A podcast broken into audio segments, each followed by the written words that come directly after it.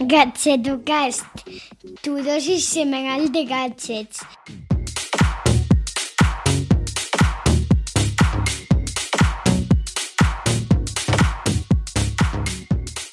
Hola, ¿qué tal? Soy Chus Narro y te doy la bienvenida a Gadgetocast, el podcast de rellenando de los gadgets indies o poco conocidos.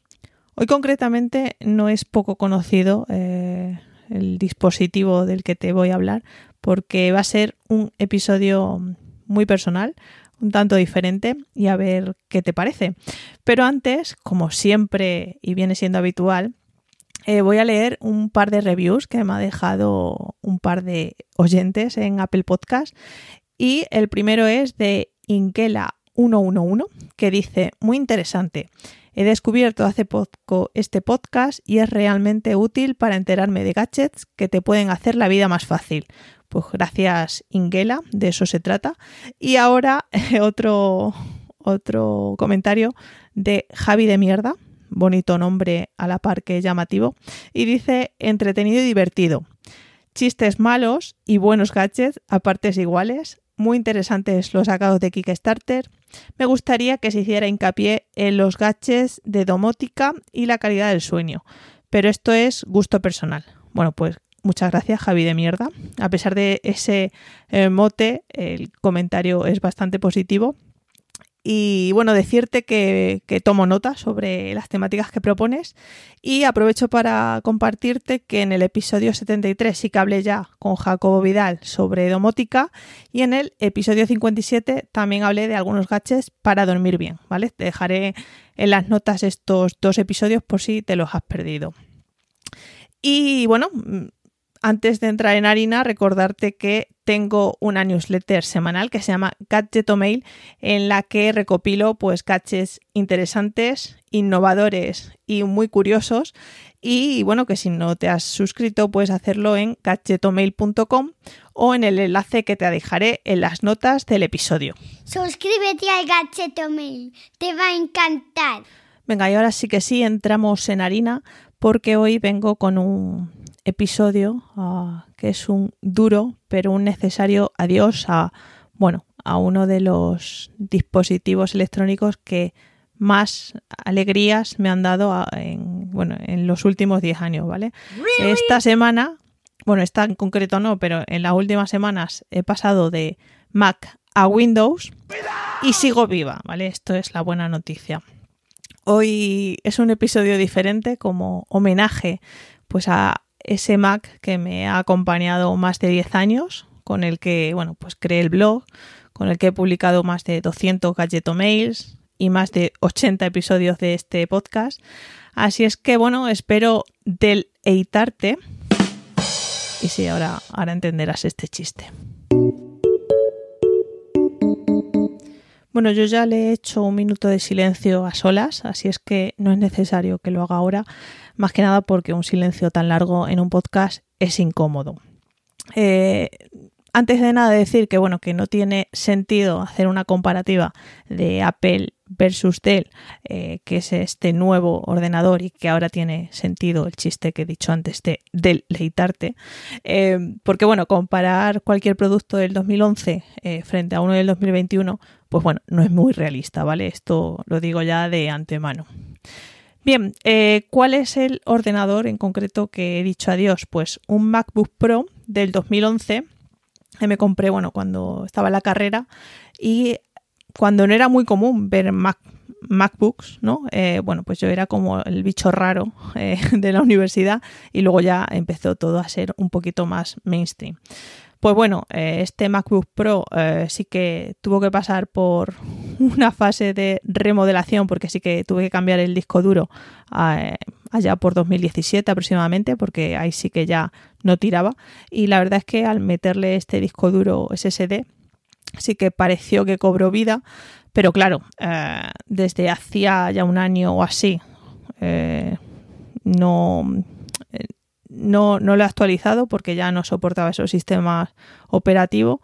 Y además cuando bueno me ponía a editar cualquier imagen o a grabar mismamente un podcast o bueno eh, si quería hacer un directo era imposible pues los ventiladores eh, estaban a full. O sea no de hecho el ordenador no volaba por el peso eh, que tiene vale entonces bueno es verdad que, menos mal que desde hace ya tres años así eh, no lo usaba 24 horas este portátil, sino que bueno, tenía el ordenador del trabajo y luego cuando tuve que entregarlo, bueno, pues eh, sí que he tenido otro MacBook Pro eh, de 13 pulgadas prestado por mi novio. Pero también había que entregarlo.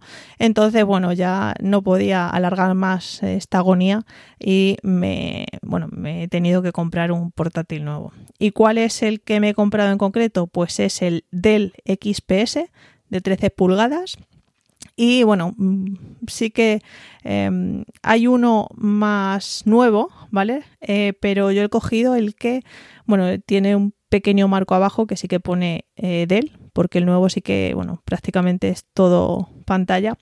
Y es que se encarecía bastante, ¿vale? Eh, y bueno, en verdad es algo que a mí me da igual, porque sí que buscaba una herramienta de trabajo y no una obra de arte.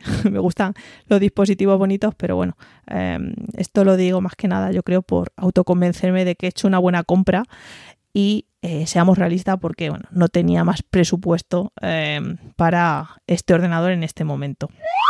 He de decir que tampoco me ha costado demasiado eh, el cambio, porque bueno, no he sacado desde, desde que tengo el Mac, no he sacado tampoco todo el, todo el partido al universo iCloud de Apple, ¿vale? Ya que, bueno, solo tenía el Mac, no tengo ni iPhone ni iPad. Eh, menuda galletera de mierda estarás pensando que soy.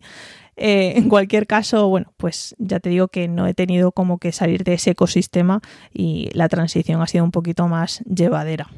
Pero bueno, lo que está siendo muy llevadero es el cambio de, peso, porque he pasado de llevar 2 kilos 600 gramos eh, del MacBook Pro versus el 1 kilo 300 gramos eh, que pesa ahora este del, ¿vale? De hecho, cuando lo meto en la mochila, dudo si lo llevo, para que veáis la diferencia que es cargar uno eh, versus al otro. Luego el tamaño es también un cambio significativo porque he pasado de 15 pulgadas con un marco bastante notable a 13 pulgadas con un marco muy finito, ¿vale? De hecho, apenas se aprecia que tiene webcam. por esa parte está bastante eh, conseguido el, diseño. Y eh, lo que sí, hablando de webcam, pues mm, la verdad es que no es su punto fuerte. Si lo comparo con la, con la webcam que integra Apple, pues deja mucho que desear, ¿vale? Especialmente si hay poca luz, que ahí sí que se nota mucho más el grano. Pero bueno, como tengo la webcam externa, que de hecho ya eh, publiqué un episodio donde comparaba eh, distintas webcams, pues no algo que me preocupe demasiado, ¿vale? Suelo usar eh, la externa pues para dar conferencias, grabar clases o hacer videollamadas. Entonces, bueno, no es algo que tampoco me importe demasiado. La verdad es que el 80% del uso que hago con el portátil es conectado a una pantalla externa, ¿vale? Que en concreto tengo otra Dell, eh, la Ultra Sharp 27 pulgadas y 2K. O sea que, quiero decir, al final es un, complemento ideal para trabajar a gusto, ¿no? En un espacio de trabajo. Y bueno, sí que es verdad que las 13 pulgadas, pues para trabajar fuera de mi espacio habitual, sí que noto diferencia versus a las 15 pulgadas que tenía antes, ¿no? Pero bueno, tenía que sacrificar el tamaño por el peso y, no me importa tampoco eh, realmente demasiado.